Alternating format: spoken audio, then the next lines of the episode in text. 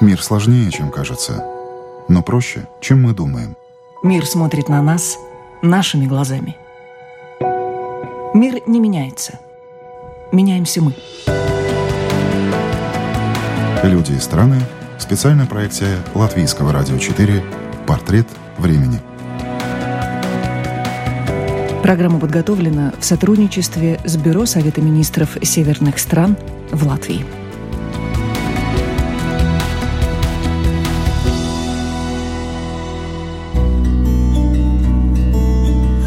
Продолжаем шведские истории в программе «Портрет времени». Жизнь нашего сегодняшнего героя не раз круто менялась, куда только не забрасывал его случай. Но сегодня бывший киевлянин Александр Карпиловский живет в Швеции, и у него и у жены собственный бизнес. Все сложилось благополучно. Мой коллега Алексей Романов выяснил, как все начиналось и каким для Александра был путь от Киева до Стокгольма. Александр Карпиловский родился в Киеве в 1957-м. Закончил Институт культуры по специальности организатор-методист. Организовывать пришлось молодежь. После армии он устроился на должность руководителя молодежного отдела в местном парке культуры. Но манили его уже тогда совершенно другие горизонты, и жить по указке не хотелось. Директором была Софья Натановна, потрясающая какая-то женщина – энергичная вся такая, но как бы она из прошлой жизни. И у нас с ней произошло некоторое такое непонимание, и я ушел в никуда. Никто меня никуда не брал, и я поэтому то ремонты делал, то еще что-то. А потом начал сниматься за 3 рубля 20 копеек в день. Это массовка? Это массовка, конечно. Массовка или что-нибудь там. Я занимался спортом, поэтому это были и какие-то более сложные моменты. Съемки в эпизодах настолько захватили молодого человека, что уже в 82-м он устроился на киностудию «Киев Научфильм» на постоянную работу. В кино он нырнул с головой. Это была совершенно иная жизнь, отличная от серых будней. Пришел на студию, очень сложно было устроиться, но устроился и начал работать на киностудии до 89 -го года, а потом ушел э, со своими товарищами, мы свободное плавание киношное. А кем вы были на кино? Я был директором съемочной группы и водолазом. Было несколько съемочных групп в Советском Союзе, которые снимали диких животных. Mm. Вот одна из таких В том числе была, и подводных животных. И подводных животных, да, на Киев научфильм. Вообще, Киев научфильм, по-моему, была очень хорошая студия. Я помню, какие фильмы там, где они делали. Да, да. А вообще существует Киев научфильм? Как Киев научфильм это не существует. Существует э, этот дом, который в ужасном состоянии. Но сейчас какой-то идет ренессанс вроде бы на Украине, и поэтому что-то, может быть, там поднимется, но очень сложно. Люди ушли. Ну, каждый... Деньги нужны в первую очередь. Вы знаете, было 2000 человек на киностудии. Это же немыслимо. Это была самая большая такая студия такого плана в Европе. Она не нужна была. Такая огромное количество заказных фильмов, учебных, э, инструкций всевозможных. Но были и замечательные фильмы, которые шли большим экраном. Я работал с таким сейчас известным продюсером Роднянским одно время. Получили Нику за фильм «Миссия Рауля Валенберга». Вот в связи с этим мы первый раз приехали в Швецию сюда в командировку. Я увидел эту страну и влюбился в нее. И когда Советский Союз приказал долго жить, то я недолго думая просто взял детей, жену, и мы приехали. Подожди, а фильм о Валенберге еще снимался в советское время? Фильм о Валенберге – это вообще такая детективная история. Мы должны были запускаться в какой-то другой фильм, я уже не помню какой. Э, Роднянский был в командировке и привез идею об этом фильме о Валенберге. Но так как уже запуск произошел фильма, это же бюрократическая вся история, то мы там схитрили. Как бы мы запустились вроде бы в другой фильм, никто не знал, что мы делаем. Э, время было 88 год, уже как бы никто по большому счету не боялся ничего, если вы помните. На излете перестройки. На излете, да. И мы поэтому начали снимать то, что мы начали. А у меня были хорошие отношения с замдиректора студии. И как бы я пришел с пачкой документов, э, мы разговаривали, она подписывала там массу других документов. И заодно подписала документ о том, что мы это... Фильма Рауля да, и она как бы даже не посмотрела туда. Когда через полгода ее спросили там, или руководство из КГБ спросили, что это такое? Она говорит, так, э, а, а вот документы, пожалуйста. Ну, уже время, уже 89-й год и уже никто ничего не мог сделать, и замолчать уже не могли. В это время комиссия из Швеции, семья Валенберга, комитет Рауля Валенберга, они проконтактировали уже с КГБ СССР, и уже это дело стало известным. Поэтому нас уже остановить было сложно.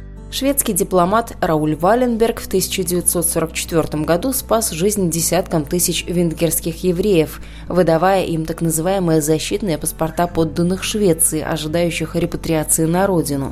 После взятия Будапешта советскими войсками он был арестован и припровожден в Москву, где содержался в тюрьме на Лубянке. Стокгольм многие годы безуспешно пытался выяснить судьбу арестованного.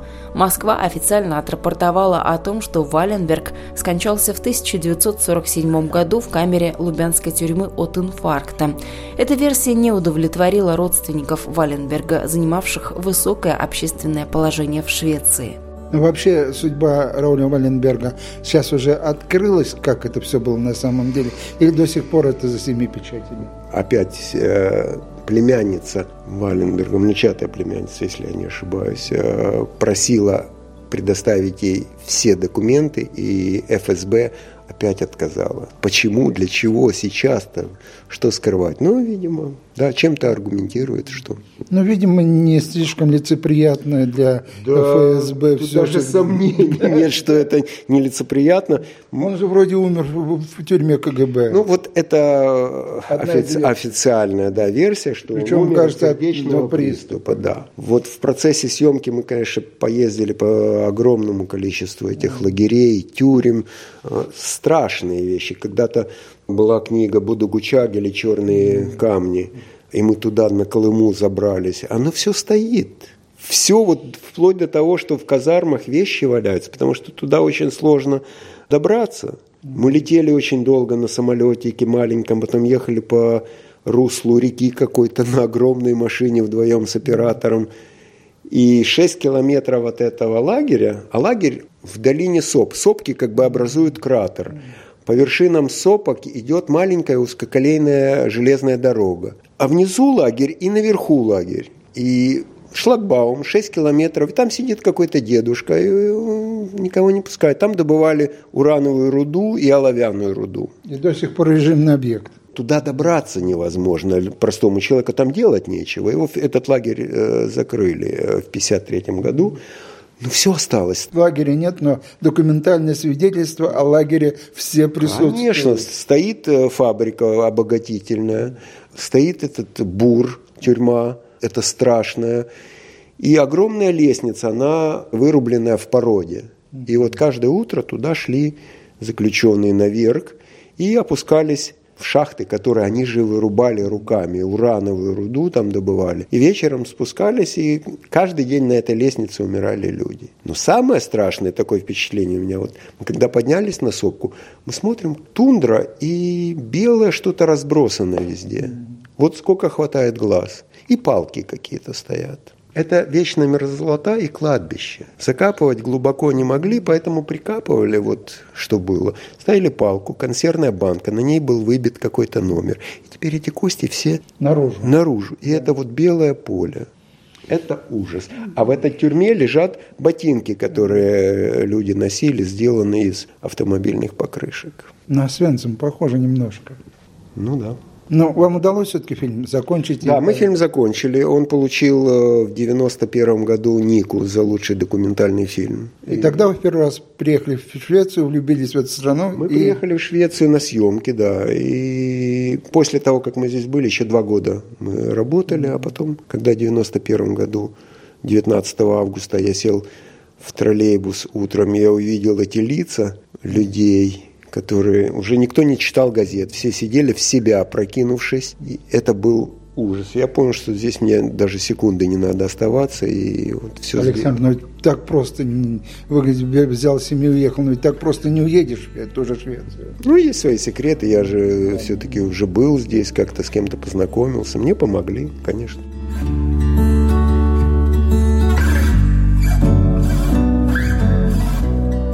То есть все-таки удалось как-то получить легальный вид на жительство? Я приехал и пошел в полицию, сказал, что я... То есть вы беженец? Я беженец, да, это еще был Советский Союз. А если вы помните, во времена Советского Союза надо было бы просто прийти в полицию и сказать, я не хочу жить в той системе тоталитарной, и ты получал разрешение. Но это было уже конец, это смерть Советского Союза. Поэтому здесь все изменилось. Здесь уже никого не принимали вот так вот. Но мы все равно пошли, сдались в полицию, нас отправили в лагерь. И через год мы получили отказ. Почему? Уже потому что время изменилось? Они не объясняют. Этого никто понять не может, кому дают разрешение, кому не дают разрешение. Этого никто до сих пор понять не может. Это такая тайна этого ведомства. Ну, отказ это значит нужно отказ, уезжать. Но это Швеция. Отказ, э, ну, мы его обжаловали. И в конечном итоге получили разрешение на постоянное место жительства. Всей семьей? Всей семьей и статус по-шведски фактические беженцы политические. Уже здесь, Понятно. в Швеции, не было желания продолжить как-то расследовать то, что случилось с Раулем Валенбергом? Я директор съемочной группы. Угу. Поэтому я на себя не тяну одеяло, что это я расследую. Это, конечно, это Роднянский делал и э, наши консультанты, поэтому нет, конечно. Я общался с семьей, с комитетом, у нас были хорошие отношения. Но как бы расследовать отсюда, туда, нет. В Швеции Александр Карпиловский начал жизнь с нуля в буквальном смысле этого слова. Какая работа подвернулась, за ту и взялся, и первое время мыл окна. За 12 часов такого труда он зарабатывал по нынешним меркам около 15 долларов. Деньги небольшие. Поэтому от мойщика окон Александр медленно, но верно протоптал дорожку к собственному бизнесу. Что-то делал, где-то подрабатывал, где-то суетился, в прачечной работал, э, знаете, как это, э, идет барабан, и надо вкладывать в него и простыни, и наволочки. Вот там вот стоял первый раз, когда заработал 10 тысяч крон в месяц, мы поехали сразу отдыхать. Куда? Если... В Грецию. Ну, а свой бизнес в Швеции, как можно начать? И когда-то, может быть, это было иначе. Как это изменилось сейчас, вот в настоящее время? Я вообще-то должен был пойти в киностудию к одному известному продюсеру на практику. Здесь есть такая система практики. Денег тебе не платят, ну, ты работаешь, знакомишься, знакомишь себя с людьми. И если ты что-то себя представляешь, то потом есть шанс получить какую-то работу. Наложить Хотя... контакты, да? Да, это самое главное, контакты и язык. Это очень сложно. В Швеции почти, практически все кино, если большое кино, оно идет на государственные дотации. Рынок вот такой малюсенький. Поэтому все это занято, эти места. Надо здесь учиться. Мне уже было тогда, когда я приехал 35, когда я начал что-то пытаться делать, уже было 40. Это уже немножко поздновато. И тем не менее, у меня были какие-то сбережения, 6 тысяч э, немецких марок. Я начал свой фильм, но потерял. Обманул меня немецкий продюсер. Мы такие же с розовыми глазами. На Западе никто не обманывает. Ну, тем не менее, все. Я должен был идти на практику к этому человеку замечательному, э, Малькольм Дикселиус, он сделал массу потрясающих фильмов. И в этот момент мне предлагают простую работу, но работу потому что уже это замучило, это ощущение безденежья. И... Это тот самый Дикселиус, который еще специалист по российской политике. Он потрясающе говорит по-русски. Это я знаю. Да. да. И мы еще тогда встречались на Валенберге, когда были здесь, потом встречались. Но в этот момент мне предложили работу один э, бывший мой земляк решил купить маленькую гостиницу. Сам работать он не хотел и не мог, он не знал языка и, принципе, работать не хотел. Поэтому он мне предложил работать в этой гостинице, и я согласился. Она была в том же районе, где я жил. Гостиница малюсенькая, 10 комнат. Но я начал работать и делал все. От того, что убирал, и 24 часа ресепшн, и так продолжалось три года. Но как бы мне это не нравилось, потому что зарплата была мизерная. А, Потом работать на чужого дядю, да? Можно работать, если ты видишь, уважаешь этого человека. Если этот человек не вкладывает ни одной кроны в развитие бизнеса, ты понимаешь, что это будет так всегда, то, естественно, я сказал, что э, я работать так больше не хочу. В этот момент его компаньон свою половину решил продать, потому что там доходы-то небольшие, и Я видел, что если я сам буду работать и буду вкладывать в это, то можно развить этот бизнес. А какой статус у вас был э, в это время? Все, я уже был... Гражданином Нет, гражданином я стал через 4 года после получения... Сейчас, давайте вспомним. В 95-м я стал гражданином, значит, после того, как я въехал в Швецию, прошло 4 года. Вот если человек приезжает просто с нуля, вот еще... Открывай, не... если у тебя есть профессия, если у тебя есть идеи, если у тебя есть деньги, пожалуйста, это не обязательно даже иметь э, статус какой-то. Любой человек, имея право здесь легально находиться, может открыть свой бизнес. Даже не имея права здесь легально находиться, можно открыть свой бизнес, дав другим людям в нем работать. Даже не имея шведского партнера? Нет, без шведского партнера нельзя. Вот я тоже знаю. Нужен шведский это. партнер. Если это акционерное общество, нужен шведский партнер. И он должен иметь определенную долю капитала? 50%. Со временем Александр стал полноправным владельцем бизнеса. И хотя золотых гор такое дело не сулило, но для того, чтобы обеспечить семью, хватало. В гостиничном бизнесе Александр уже 21 год и за это время ни о чем ни разу не пожалел.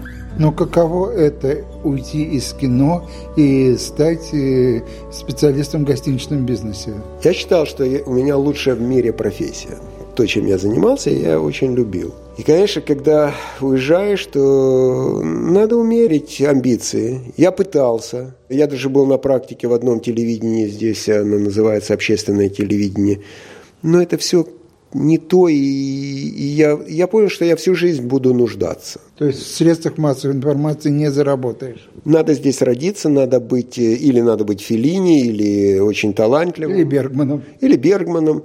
Или здесь родиться и иметь вот эту инфраструктуру этих людей. То есть человек, вот он живет, получив какие-то деньги от э, э комитета, здесь есть гранты такие распределяют, он на это живет и снимает фильм. Ну, я не видел в себе возможности бороться за это и положить жизнь. У вас одна гостиница? У меня одна гостиница. У меня был, я был совладельцем в двух э, ресторанах, э, магазине. Ну, это все не мое совсем. Что такое вообще гостиничный бизнес? Что нужно от человека? Каких качеств это требует от человека? Я видел разных владельцев гостиниц. Они все не похожи друг на друга, поэтому надо стараться, чтобы гостям было приятно и удобно, чтобы они захотели вернуться. Если этого нет, то будет очень сложно. Или надо иметь гостиницу где-то вот в центре возле вокзала, тогда независимо от того, ее, как ты себя качество. ведешь, да, у тебя всегда будет гость. Если же ты находишься чуть в стороне от центра, то надо прилагать усилия для того, чтобы у тебя как-то бизнес шел. Я 20 лет э, я спал, жил с телефоном, не отключая его ни на секунду. Потому что я был один на ресепшн. Когда я уезжал, я кого-то брал, но когда я был в Стокгольме, у меня не было возможности, средств, средств, да, чтобы... Поэтому когда появились мобильные телефоны, стало гораздо проще. Кто-то звонит, а я быстренько подскочил. 10 номеров – это же совершенно это малюсенькая, это микроскопическая гостиница. То есть сейчас у вас здесь? Нет, сейчас 27, но сейчас я есть планы сделать 50-52. Появилась возможность расшириться, и поэтому сейчас я буду делать кардинальный ремонт. Никакой бизнес, наверное, в том числе и гостиничный, не обходится без каких-то подводных камней, без вещей, которыми приходится все равно бороться. Какое-то сопротивление материала. Что вы можете назвать самое главное, что, скажем, вам мешает работать? чиновники. Нет, это не очень, если честно. Нет, за тфу тфу тфу за эти 20 один год. Несколько раз приходили пожарные инспекторы, но они должны приходить, у них такая работа, это обязано. Они приходят, проверяют, если все нормально, все хорошо, спасибо, до свидания, присылают э, фактуру на оплату, счет и все. Я обязан это делать, потому что безопасность – это одно из самых главных. Сейчас ужесточились требования к безопасности, если раньше не было сигнализации в каждой комнате, то теперь обязательно.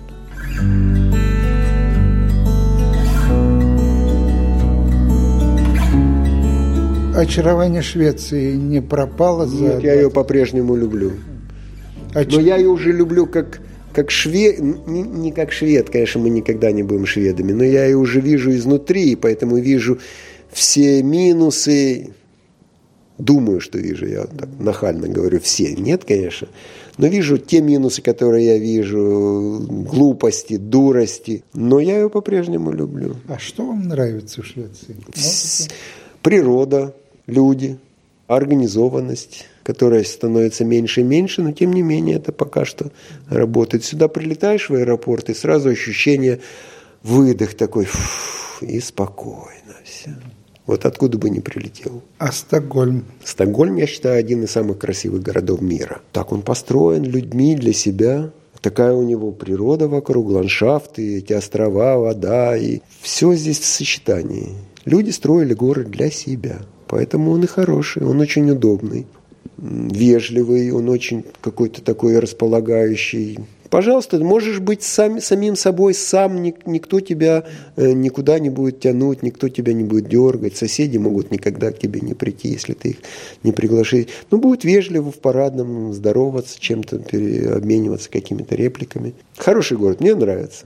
Жена моя очень долго привыкала, она очень импульсивная и такая. Я холодный человек, она теплая, и ей нужно было это общение. Общение здесь достаточно сложно, в общем. Но... Шведы легко идут на контакт?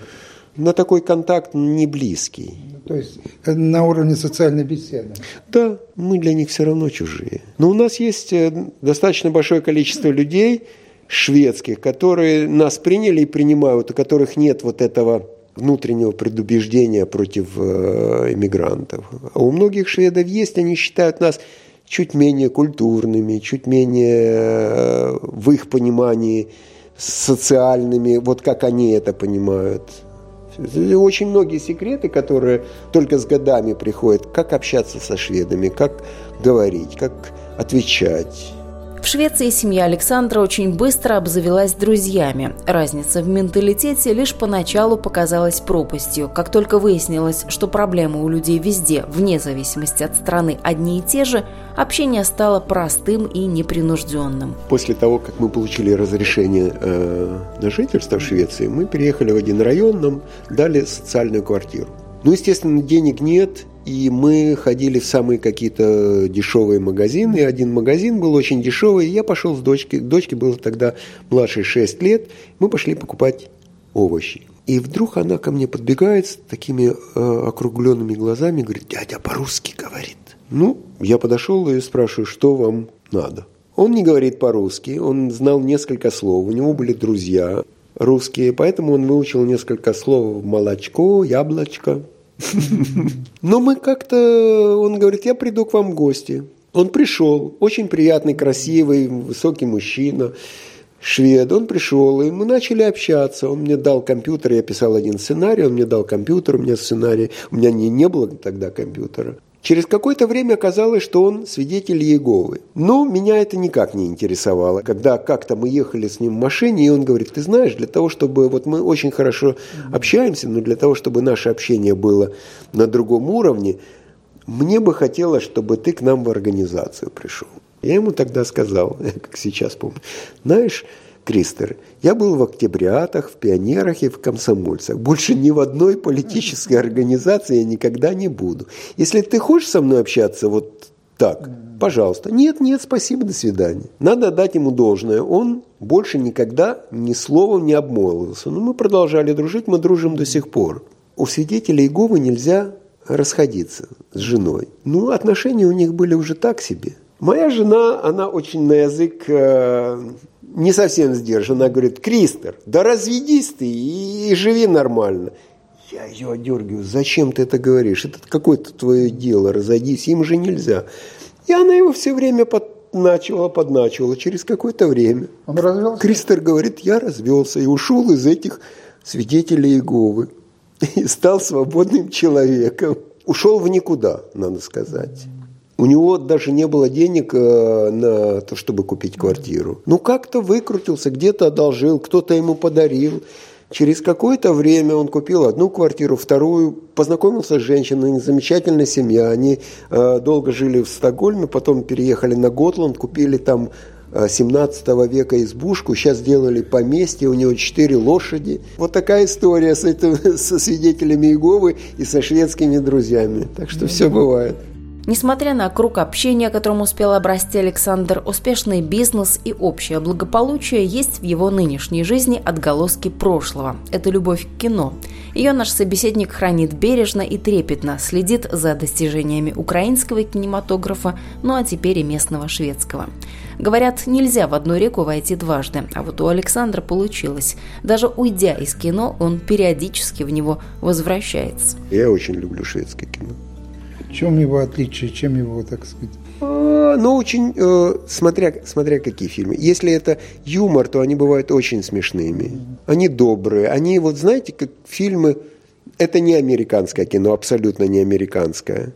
Хотя есть такие боевики, которые пытаются быть похожими на американские, но за счет того, что шведский менталитет, он чуть более приглушенный, то даже если эти люди в боевиках какие-то мачо, они все равно разговаривают по-шведски, мягко, полицейские мягко разговаривают. Один из первых фильмов шведских, которые я посмотрел, это было э, «Приключения Пикассо».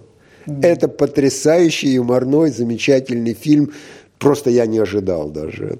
Вернуться все-таки снова в кино не было желания? Всегда. А что нужно для того, Я чтобы... возвращался, я возвращался. А за счет того, что э, в Советском Союзе, в общем-то, мы очень много ездили, там осталось много приятелей. А в 2003 году мне позвонил мой приятель, он э, работал где-то в руководстве Госкино, и э, попросил принять своего приятеля, который приехал, приезжал в Швецию. Он один из директоров музея в, Петербурге. Приятель приехал, жил у меня в гостинице и привез мне несколько книжек. Я прочел книгу. И я вижу, что эта книга ну, практически она киношная, так, если э, есть достаточно средств. Я позвонил моему приятелю, говорю, ты знаешь, вот прямо сценарий можно делать. Он говорит, вот ты как воду смотрел. Я, говорит, надоела мне эта государственная служба, хочу кино снимать. Но не умею. И что дальше? И он нашел спонсора, который дал ему достаточное количество денег для открытия киностудии. И этот мой приятель говорит, ну приедь, поговорим. Я приехал в Москву, несколько дней мы поговорили, и он меня пригласил замдиректора в эту э, киностудию. Небольшая киностудия, продакшн такой, производство фильма. И я оставил гостиницу, оставил человека, который работал. И уехал в Москву на год. Мы снимали, досняли два фильма. Их судьба какова? Они вышли на телевидении, и в прокате были. Один фильм э, приключенческий «Скалолазка» и «Последние седьмой колыбели». И фильмы так себе, понимаете, но это не имеет сейчас никакого значения. Ну, критично. Ну, я детям не показываю, если честно. Это был такой боевик, который снимался в четырех странах. Мы снимали четыре месяца в Сирии. В Сирии? В Сирии в 2005 году. А, ну еще в 2005 И на приеме в посольстве э, я разговаривал с, то ли с послом, то ли с, с консулом. Он говорит, хорошо, что вы сейчас, потому что скоро это будет невозможно. И я так тогда-то не понял, о чем он говорит, но это был 2005 год. Да. Если вы помните, война началась в 2011 году. Да. Шесть лет до войны. Провидец прямо. Не знаю, может, что-то знал. А вообще, каково снимать фильм в Сирии? Сирия абсолютно никакой инфраструктуры кино не было, поэтому мы поехали в Ливан, взяли там э, все, что нам было необходимо. И один сирийский продюсер, который когда-то учился в Авгике, он наш был местный продюсер, он нам помогал очень сильно, очень хороший человек. Конечно, знаете, в Сирии договариваешься с кем-то, давайте завтра встретимся, это же производство, но 8, группа 80 человек. Завтра встретимся утром, да, хорошо, 8, и нет, до обеда. И вот это до обеда или после обеда, это у них То два времени суток. Два времени суток, до обеда и после обеда. Сложно работать. Невероятно сложно, но как-то да.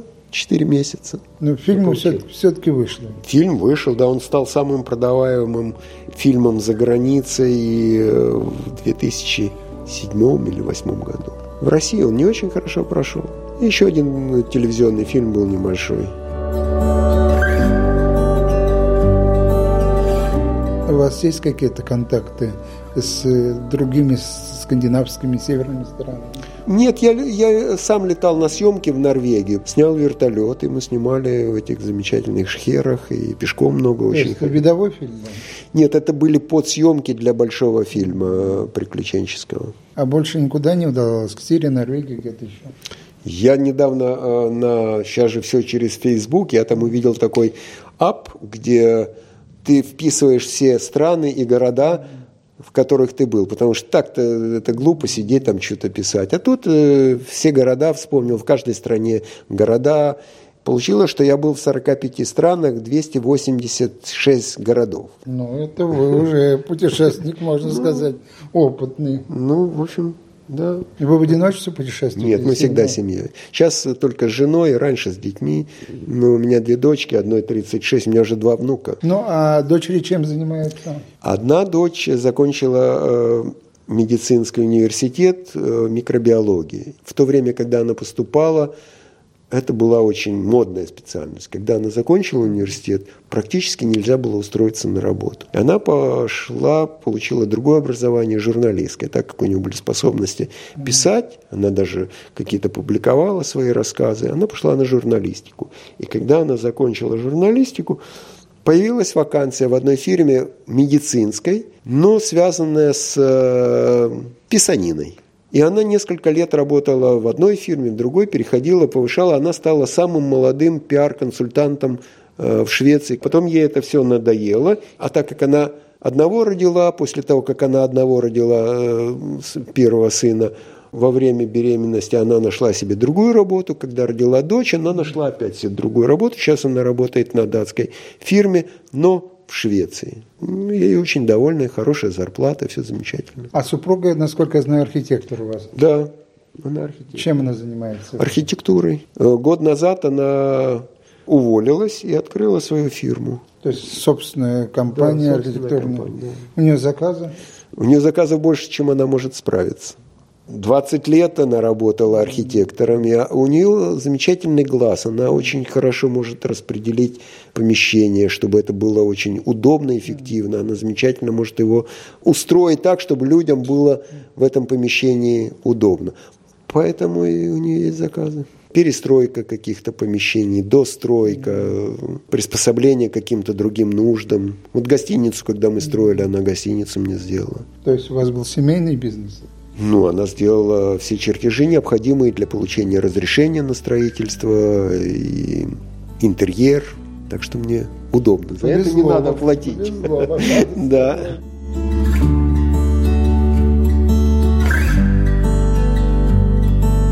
Ну, а какие есть сейчас, может быть, желания, мечты? Хотелось бы хорошо английский освоить, так, чтобы английский и шведский. Что я справляюсь, нет проблем абсолютно, а тем более со всеми программами э, редактируемыми редакторы, это несложно. Но вот этого хотелось бы. Хотелось бы рисовать начать для себя просто. Вот уйти на пенсию хотелось. Честно, я уже устал работать, я хочу уйти на пенсию. Кстати, вот вы сейчас... говорите о шведском языке. Я слышал, что шведы не очень любят, когда иностранцы говорят с акцентом и даже устраиваются на работу, бывает сложно, если ты приходишь и говоришь с акцентом или с какими-то ошибками. Есть такое, даже не так акцент, как э, язык. Вот я сейчас скажу, может, не политкорректную вещь какую-то, но тоже в Советском Союзе, когда э, приезжали, например, узбеки или туркмены, он может быть профессор, но он говорит по-русски, с, с огромными ошибками и с акцентом. И все-таки отношение было не очень такое. Ну а что там? А он, профи, он может умнейший человек. Это везде так, это то же самое и здесь.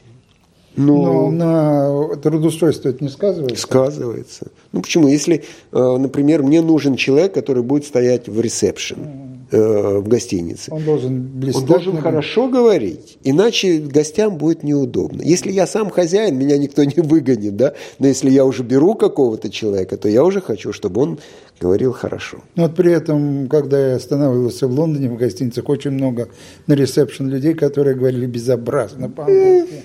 Да, да, да. Лондон – это вообще другая планета. Швеция все-таки, шведы – это э, маленькая нация, здесь э, вот такой национализм, что ли, он не, не грубый такой, он не российский национализм, но он присутствует, такая вот черта. Если ты идешь уборщиком, это никого не волнует, как ты говоришь. Если ты печешь булочки, тоже никого не волнует. Как главное, чтобы ты делал свою работу правильно. Кстати, Если работа связана с языком, тогда да. Кстати, я слышал, что иногда на собеседовании, вот на интервью, даже лучше говорить на хорошем английском в Швеции, нежели на плохом шведском. Смотря э, какое место. Вы правы абсолютно. Смотря какое место. Вот моя жена, проработав столько лет в архитектурном фильме, я не могу сказать, что у нее очень хороший шведский. У нее нормальный шведский, она справляется абсолютно. Но это, естественно, акцент, потому что шведский язык, он очень сложен э, для произношения. Дети после 12 лет уже практически все говорят с акцентом. Моя дочь приехала сюда, ей было 10 лет. И она невероятно много работала, и она говорит без акцента. Она говорит лучше, чем шведы говорят, и знает э, язык лучше. Она одна в школе получила высший балл в девятом классе по тесту по-шведски, и эти бегали и кричали, а, ты же учишь. Ну, кто же вам мешает учить-то? Э, у нас жестче язык русский. А шведский он мягкий и более горловой. Поэтому приспособиться к нему практически не удается, чтобы говорить без акцента. Но опять же, акцент – это не так важно, как э, правильное построение речи и богатство э, языка и слов. Если ты правильно говоришь, то не имеет значения твой акцент. Кстати, насчет мягкости языка, вот у меня как раз был совсем другой опыт. Я как-то стоял э, в одном месте, где вокруг меня были шведы, и мы с коллегой говорили по-русски, естественно. И э, шведская женщина спросила, а на каком языке вы говорили? Я говорю, на русском. Какой мягкий язык по сравнению со шведским, сказала она мне. Я так не считаю. Я считаю, что шведы, когда мы говорим по-русски, они думают, что мы ругаемся. Что тогда про датчан говорить? Говорят, что ну, каждый датчан горячая картошка да, во рту. Это да, да, их понять невозможно. Когда читаешь датский, все понятно. Когда они говорят, ничего не понятно.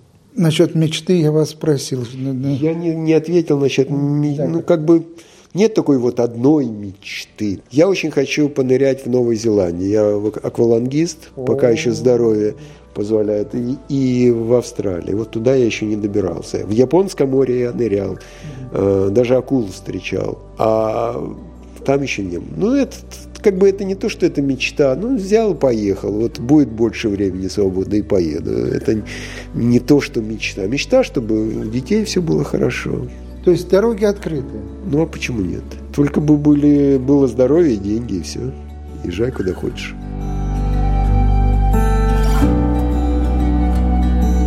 Я напомню, что о Швеции и о том, с чего и как здесь начиналась жизнь с нуля, мы говорили с Александром Карпиловским, который живет в этой стране уже более 20 лет. Это программа «Портрет времени». Сегодняшний выпуск для вас подготовили я, Яна Ермакова, и мой коллега Алексей Романов. Ровно через неделю вас ждет еще одна шведская история.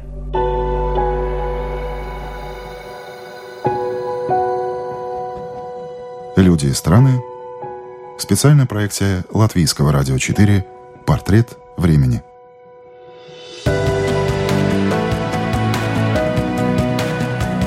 Программа подготовлена в сотрудничестве с Бюро Совета министров северных стран в Латвии.